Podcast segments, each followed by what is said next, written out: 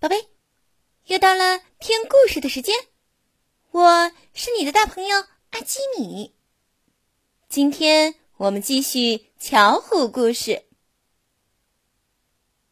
我会轻轻的。故事开始喽。下午，天气暖洋洋的，小花妹妹睡得好香啊。妈妈，妈妈！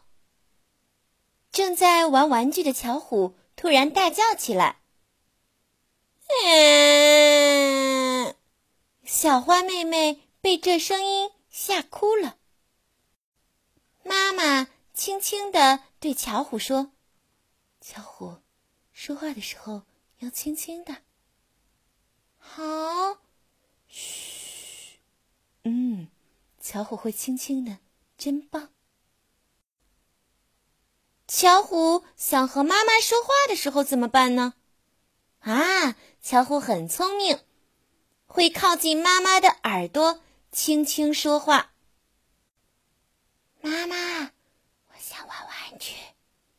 巧虎轻轻地说：“好的。”巧虎轻轻地从玩具箱里拿出玩具。然后又轻轻的放回去。巧虎，是谁在大声说话呀？哦，原来是爸爸回来了。巧虎像小猫一样，轻轻的走到爸爸面前。爸爸，小花妹妹在睡觉，要轻轻的说话。嘘爸爸知道了，谢谢巧虎。爸爸抱起巧虎，巧虎真棒呀！爸爸妈妈和巧虎轻轻的走到小花妹妹的床边，嘘，轻轻的，不要吵醒小花妹妹。看，小花妹妹睡得好香啊！宝贝，故事讲完了，你喜欢吗？现在快把眼睛闭上，准备上床睡觉了。阿基米要为你读一首诗，《登鹳雀楼》，唐·王之涣。白日依山尽，黄河入海流。欲穷千里目，更上。一层楼。白日依山尽，黄河入海流。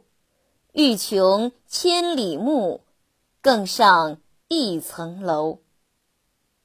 白日依山尽，黄河入海流。欲穷千里目，更上一层楼。